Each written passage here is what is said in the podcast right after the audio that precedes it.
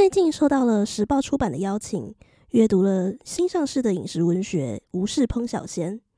这本书是由前政治幕僚李拓子先生所写的，书名脱胎自《道德经》当中所提到的“治大国若烹小鲜”，不仅仅是暗示了李拓子先生曾经的幕僚身份，同时这本书也记录了许多来自日本、中国甚至其他各地的料理，如何和台湾家常菜一起在自家厨房落地生根的故事。今天的宁可当吃货，我会先朗读一小段书中的内容，后面则是李拓子先生的专访。那么，一起来听今天的节目吧。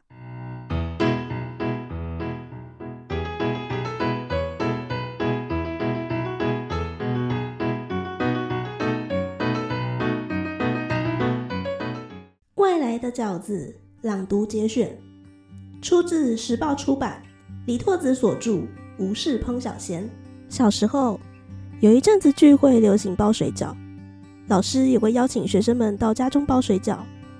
小朋友一边聊天一边包，有些人包成小笼包，有些人的则是扁扁饺。总之，结果下锅就分晓了。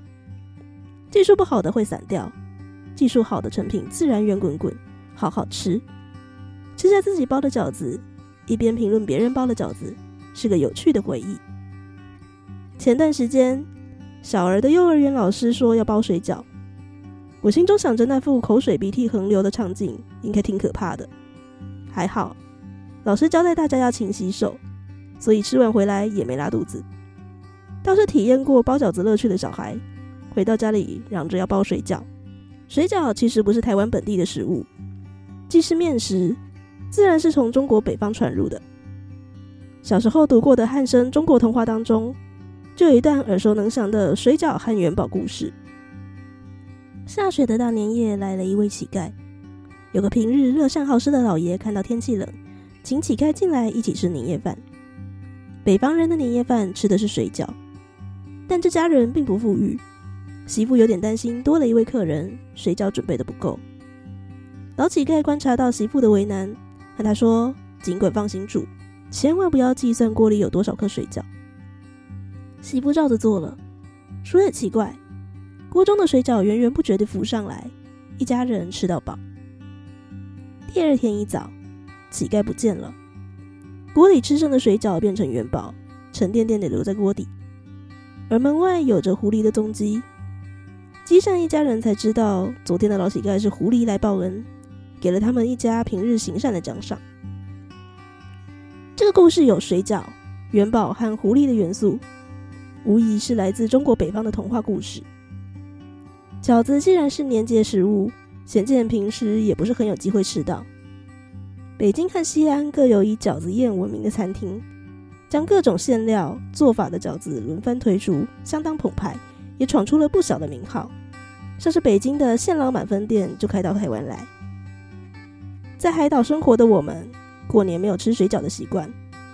但我听过有些来自北方的外省人家族，年夜饭还是会准备。毕竟水饺即是元宝，吃下它，祈愿明年也是元宝满腹，财源滚滚。不过，随着中华民国政府在台湾的时间已经比在大陆还久，水饺这样的食物自然也已经融入不少台湾在地文化。因为这样的机缘际会，好吃的饺子馆大多数是外省人开的，往往和外省人在台湾发明的牛肉面一同贩售。南机场夜市集中了一些水饺馆，算是台北的饺子乐园。西门町很有名的一条龙卖水饺、蒸饺，既然名为一条龙，墙上那条金龙自是镇店之宝。这家店从中华商场开到西门町，我也算从小吃到大。不过，一条龙近期做的都是日本观光客的生意，那些手脚利落的服务生阿姨，会用一口台腔日文提看着菜单，犹豫不决的日本客人点菜。一条龙最出名的莫过于牛肉蒸饺。你若开口点牛肉水饺，阿姨会直接告诉你蒸饺比较好吃啦。蒸饺是水饺的蒸笼版，吃起来比较油腻，但肉汁饱满，和水饺的清爽味道不太相同。我最喜欢的是花素蒸饺，师傅将豆干、雪里红切成细丝，包在饺子皮里蒸，沾点酱油吃，别有一番滋味。台大法学院附近也是水饺的兵家必争之地，最有名的当然是济南路的巧之味。他们的水饺已经升级，除了传统高丽菜猪肉馅，还有许多的不同口味。最有意思的就是干贝菠菜饺，皮是绿色的，里面除了基本的菜肉，还包了一颗小干贝，算是水饺来到台湾之后的新研发产品。巧之味午晚餐几乎是天天客满，也有卖冷冻水饺可以自己回家煮。新冠疫情来袭时，会带巧之苑的客人排队排到杭州南路口，很是惊人。龙门客栈也是饺子名店，由于店开的久，几乎所有在台大法学院念过书的学生都吃过。现在龙门的二代当家，据说也是台大政治系毕业的。我吃过好几次导生宴在龙门，虽然不是办桌吃大餐，但在里面喝酒配卤味，谈政治说理想。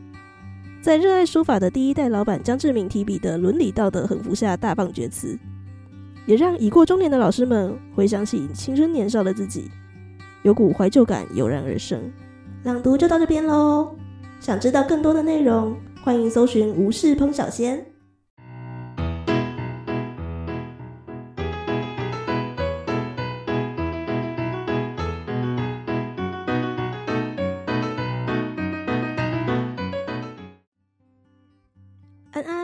收听《宁可当吃货》。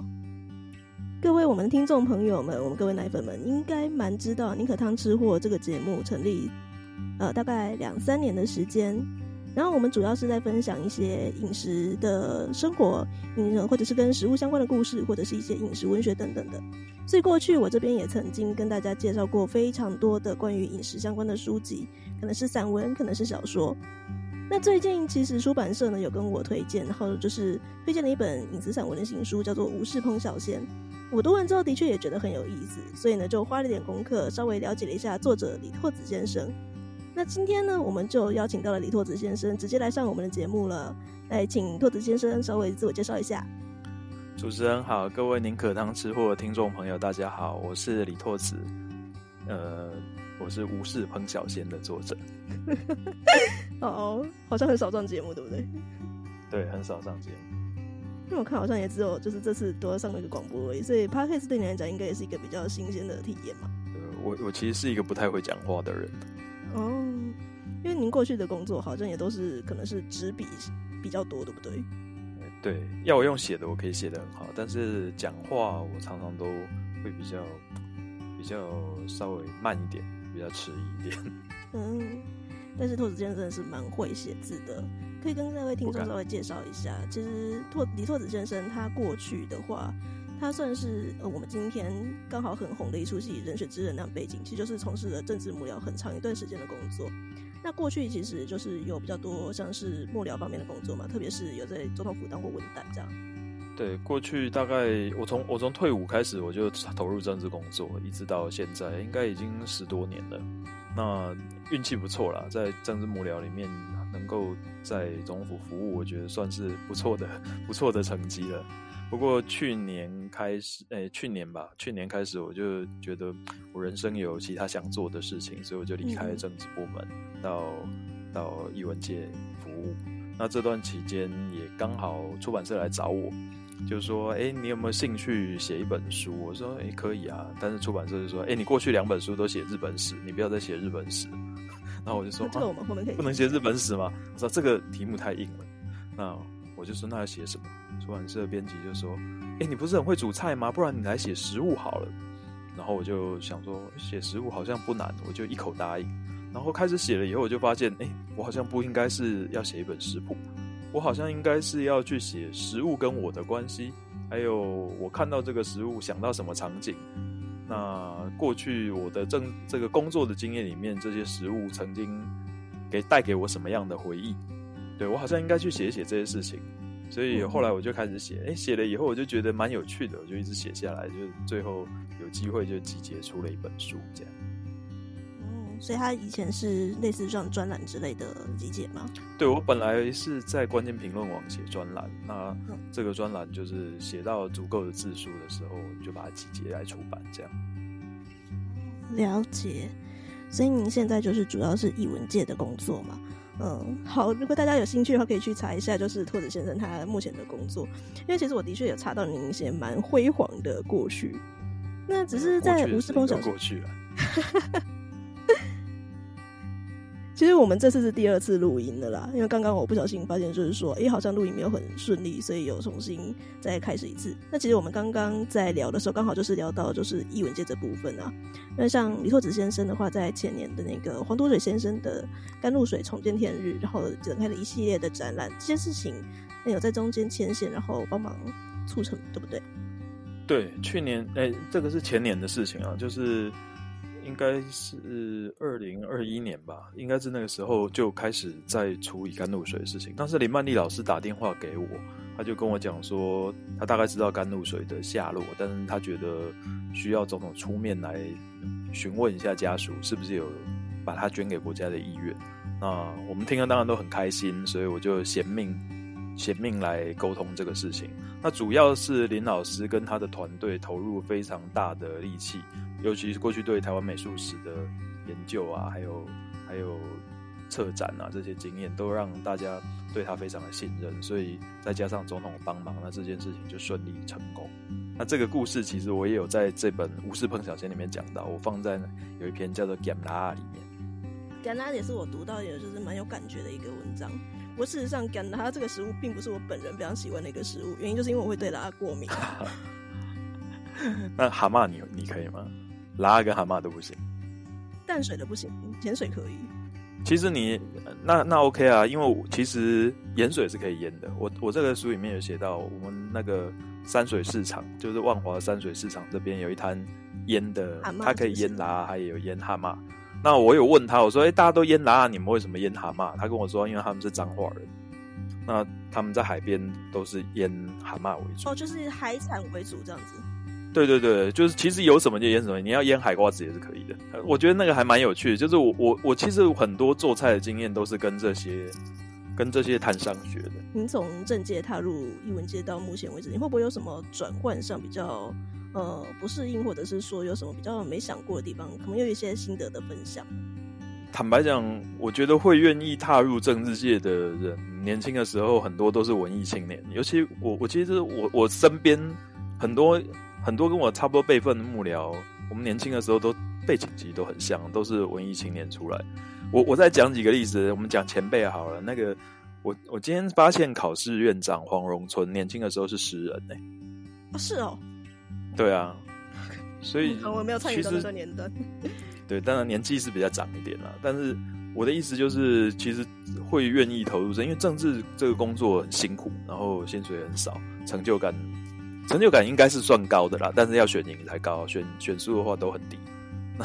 选举也不会每次都选，选举不可能每次都赢嘛，对不对？所以那个其实挫折感是蛮强的。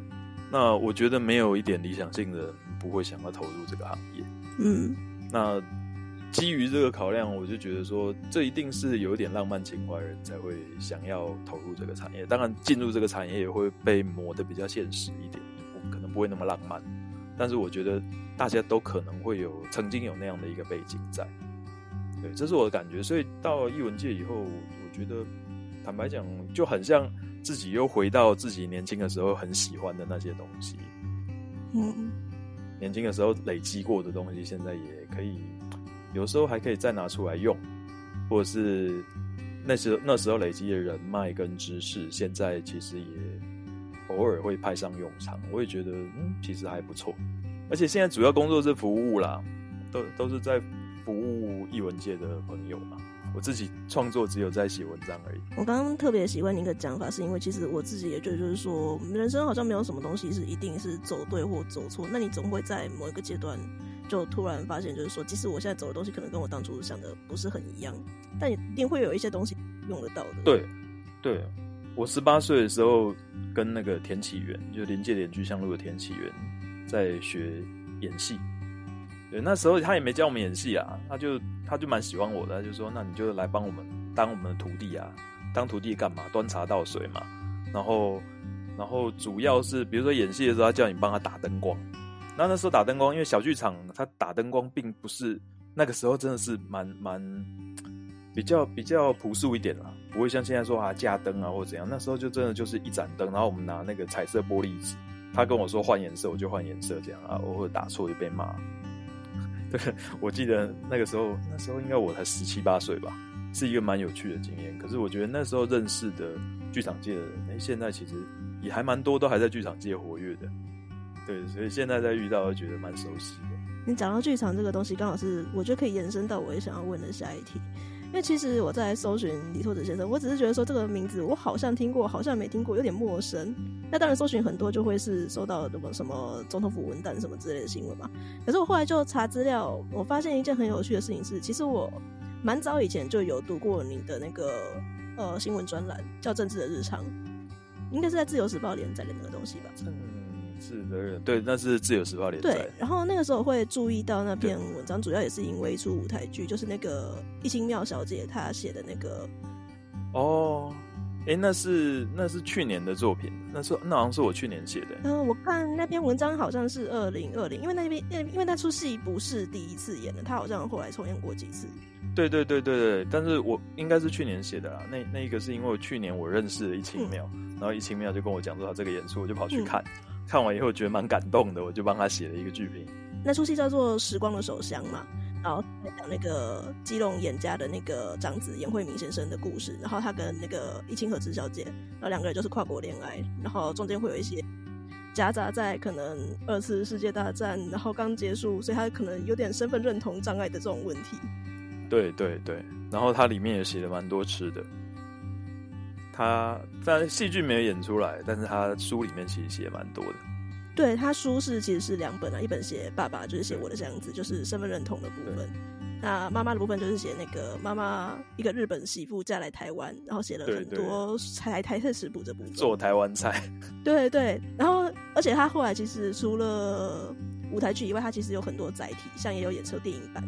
然后电影版其实就真的有把那些拍做菜的部分都演出来，然后就看到一个对对对对对会卤猪脚，我觉得很厉害。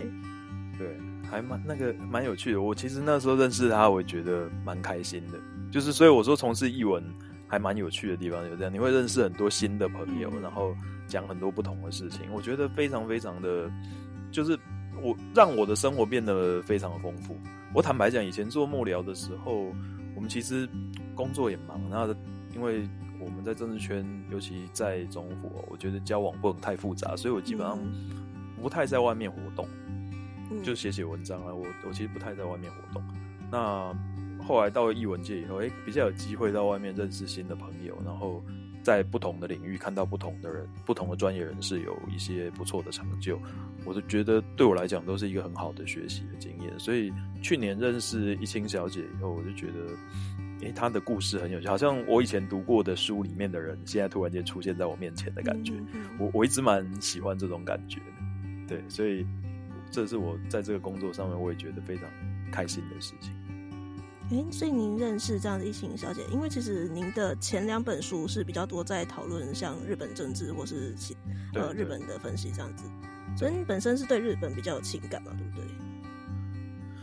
呃，也不能说是情感吧，就是其实我我我一开始写日本是这样，《自由时报》那个专栏找我写的时候，他只跟我讲说你要写什么都可以，但那时候我已经开始，就我一直都在在当政治幕僚嘛，那我觉得幕僚有幕僚伦理，所以我就不想写时事批评，不然他们都是希望我写政论啊，那我就不想写，然后我就说，哎、欸，可是我不想写政论，那要写什么？他们就说随便你要写什么啦，那我刚好那一阵子有时候休假去日本玩嘛。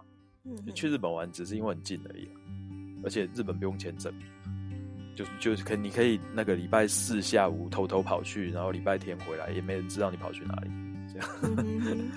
对，那后来我就想说，哎、欸，去日本这样来回，其实也看到蛮多东西的，那是不是可以把这些东西记录下来？所以我一开始的时候那个专栏，我其实是在记录一些旅游的记录。比如说我去了哪一个庙，那这个庙有什么历史？或者我吃了一个什么样的食物，那个食物有什么样的故事？比如说我在我在那个专栏里面写过一篇，京都人爱吃面包，其实我在未来电影还看到，但是我在京都真的吃了蛮多面包的。我觉得这个故事就很有趣。对，这就是其实这是非常非常有趣的一个事情，所以把这个观察写下来，然后就这样越写越写，写越呃也就越写越多嘛。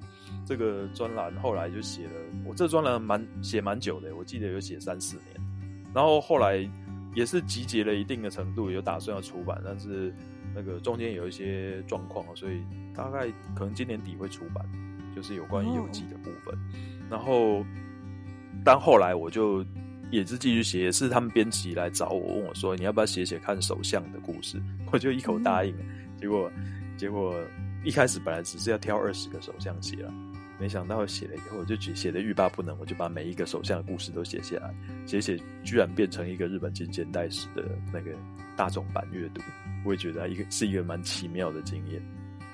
你其实看了，我觉得蛮有意思的啊，虽然我没有认真去读完，然后但是我就做功课就发现说，您过去有出过这样子的书，然后我自己就是可能大家对我的认识就是我是一个吃货，很喜欢吃的人嘛，但其实我自己本人对就除了吃东西以外。就那种历史之类的东西，或者是一些国际关系、政治的发展，我也是都蛮有兴趣的。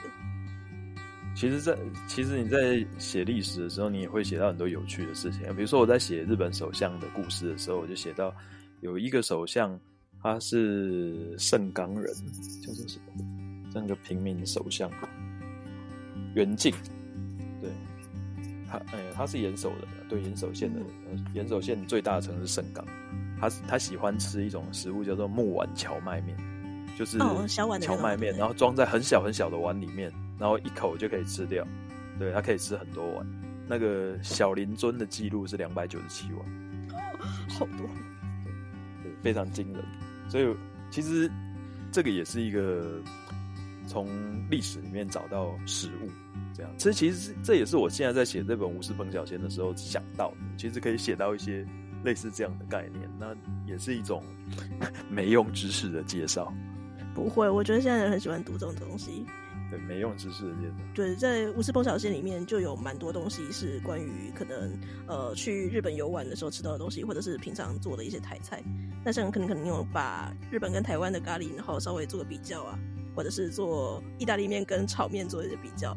就是您觉得说这种饮食经验里面。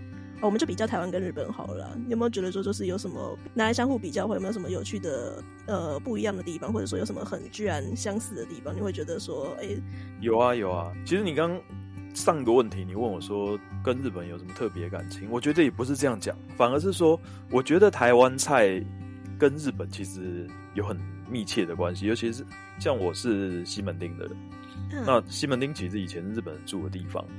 嗯，对，所以其实我们长期住在这里的人，他的吃饮食习惯啊，或什么，我觉得受到日本人影响其实是蛮大的。嗯，那我举例来讲，你刚刚讲比较，我们讲乌龙面好了。嗯，对，我台湾人其实会吃炒乌龙，日本其实你不常看到炒乌龙，日本乌龙就真的是煮成一碗汤。那台湾你要吃汤乌龙也有，炒乌龙也有。那以前我们小时候吃的那种乌龙面都粉粉的啊。那现在因为有什么战旗乌龙面，就咬起来很很对，比较 Q，就是一个不一样的味道。然后我前一阵子到日本去，大概几个礼拜以前吧，我去了秋田，秋田也是乌龙面很有名。然后他们的乌龙面又不一样，他们的乌龙面是那个细细的、长长的，就是它它乌龙面是细细的，吃起来很像，有点像有点像阳春面，但是又更细。然后口感很滑嫩，它叫做稻头稻庭乌龙面，对，也是一个非常有趣的东西。我其实我没有在台湾吃过这个，但是一吃我就觉得，哎，这好好吃，对，也不会有过饱的感觉，不是那种粗粗的面。那你讲那个粗粗的圆圆那种面啊，是最多是大阪人吃的。然后有人就说，为什么大阪人吃这种面呢？大阪人的个性比较圆滑，都是生意人啊，大阪是做生意的地方，所以个性比较圆滑，所以吃的面就是圆形。也有这种说法，我就觉得，哎、欸，这个故事也蛮有趣，我好像在书里面也有把它记下来。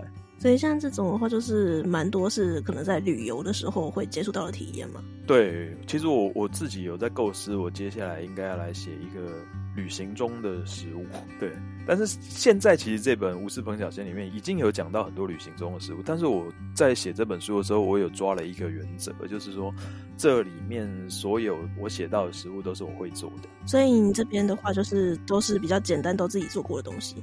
对，就是我自己有办法做的。对，因为我很懒惰，所以我不想要用太多时间煮饭，所以我都希望什么东西如果可以一个锅子到底的话，就就我们就尽量用一个锅子到底，尽量不要用到两个锅子，不然洗洗起来好累。不太喜欢花很大力气去做料理，我觉得这样好累哦。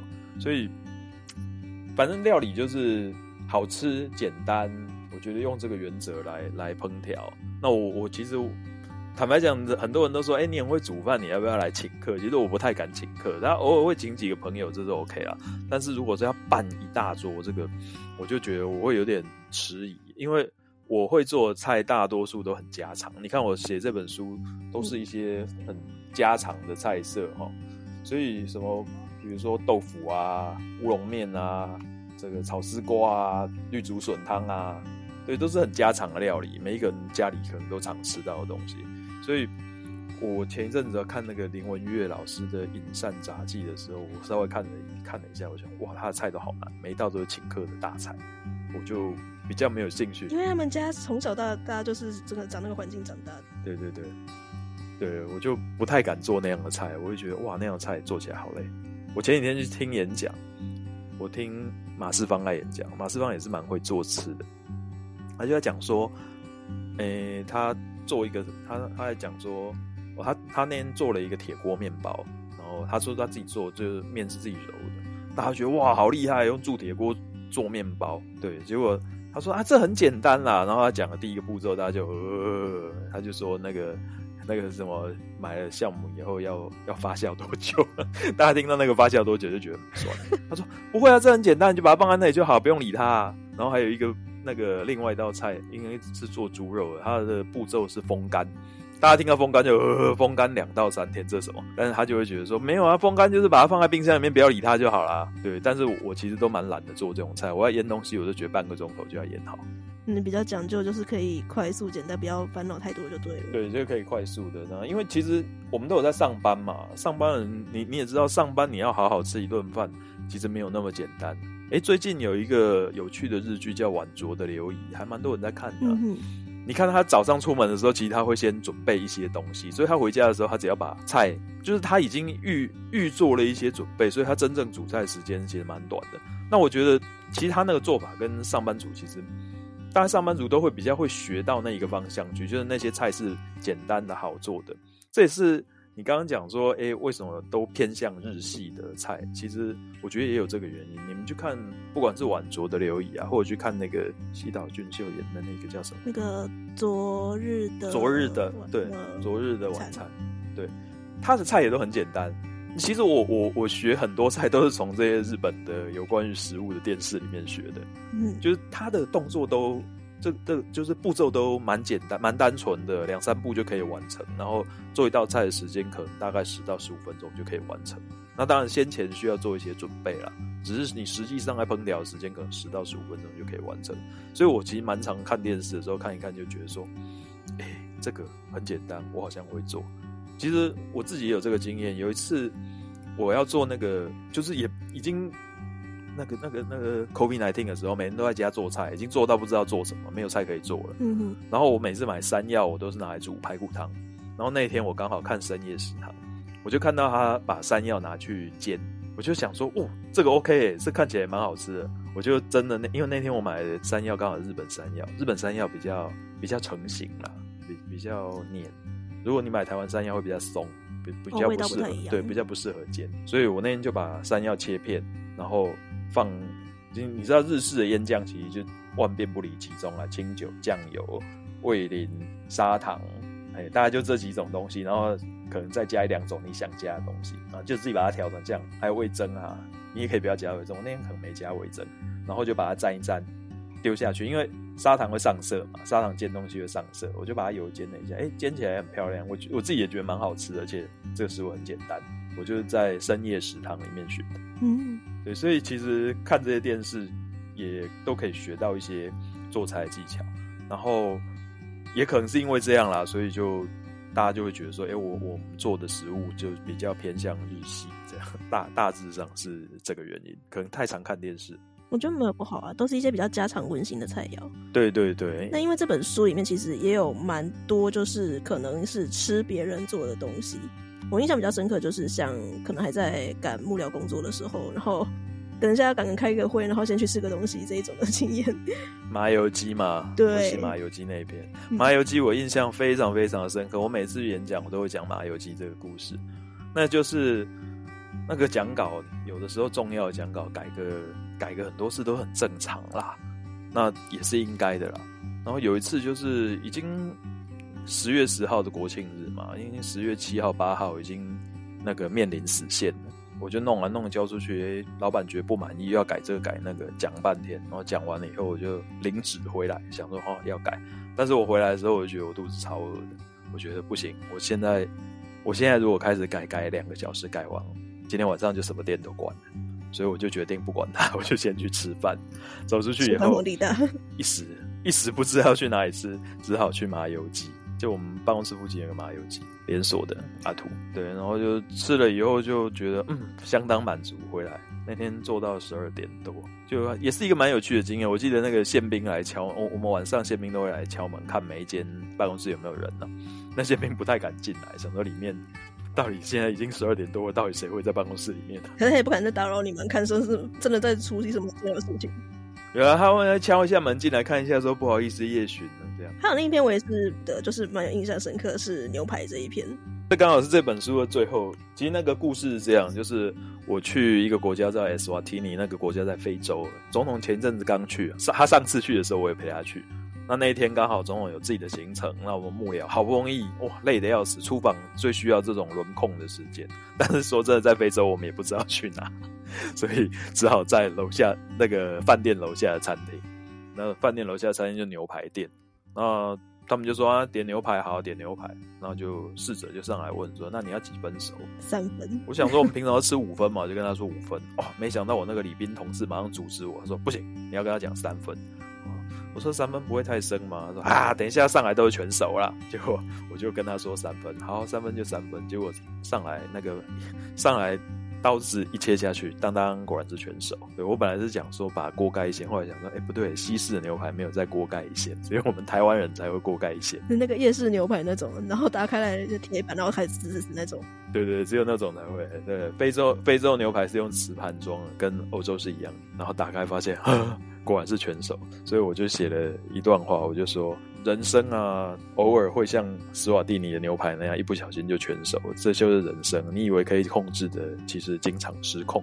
我真的是读完这本书，然后刚好结尾在这边，我其实有点想笑，又觉得说写的蛮精准的。对，其实是这样啊，你以为可以控制的事情，常经常失控。但是失控也不一定是坏事啦，我觉得不一定要把它真的想很坏。有的时候你过了几年想起来，你会觉得也也是一个人生不错的经验。就像你煮饭一开始都会出错嘛。对不对？也会进入那个脸书有一个社团叫“地狱厨房”，我好喜欢看，是复仇者厨房。我我我超喜欢看的，对，我每次看我都觉得，哎，我做这也没什么嘛？或者是他们怎么会？比如说有人把那个伊库拉鲑鱼卵拿去蒸，啊，整个变成那个手掉，然后颜色也很可怕那种，它就变成白色的，好像那个反正什么可怕的东西。对，就是你看你会觉得很好笑，怎么会有人这样呢？但是你仔细去想，其实你刚进厨房的时候，是不是也犯过很多类似的错误呢？其实我觉得这也是一个很有趣的经验，这就是学习嘛。所以你觉得他失控了，其实没有。过几年你就会发现没有。好，我很喜欢这个结尾。那我们其实节目到这边的话也差不多要告一个段落，所以我想要在最后再问那个拓子最后一个问题就好，就是你现在已经出到第三本书了嘛？前两本在写那个日本的首相，然后日本的政治历史，对，然后这一本的话是饮食作家，就是吴氏烹小仙饮食文学。那现在就是已经新出了书了，所以大家时报出版可以去稍微这个注意一下。对，那接下来的其他的写作规划，你有想要往哪个方向走？因为你刚刚前面说可能会计划出旅游方面的书嘛？那个是之前的旧专栏要集结啦，那是今年底可能会有一本跟日本旅游有有关的书，但是那个旅游主要还是写一些我们看到的历史啊什么，这应该也是比较偏向历史类的。本来书名叫做《日本史的小旅行》，但是编出版社跟我讲说，叫这书叫这个名字一定不会卖，只要看到日本史就卖不出去。对，所以目前还在讨论书名要怎么改。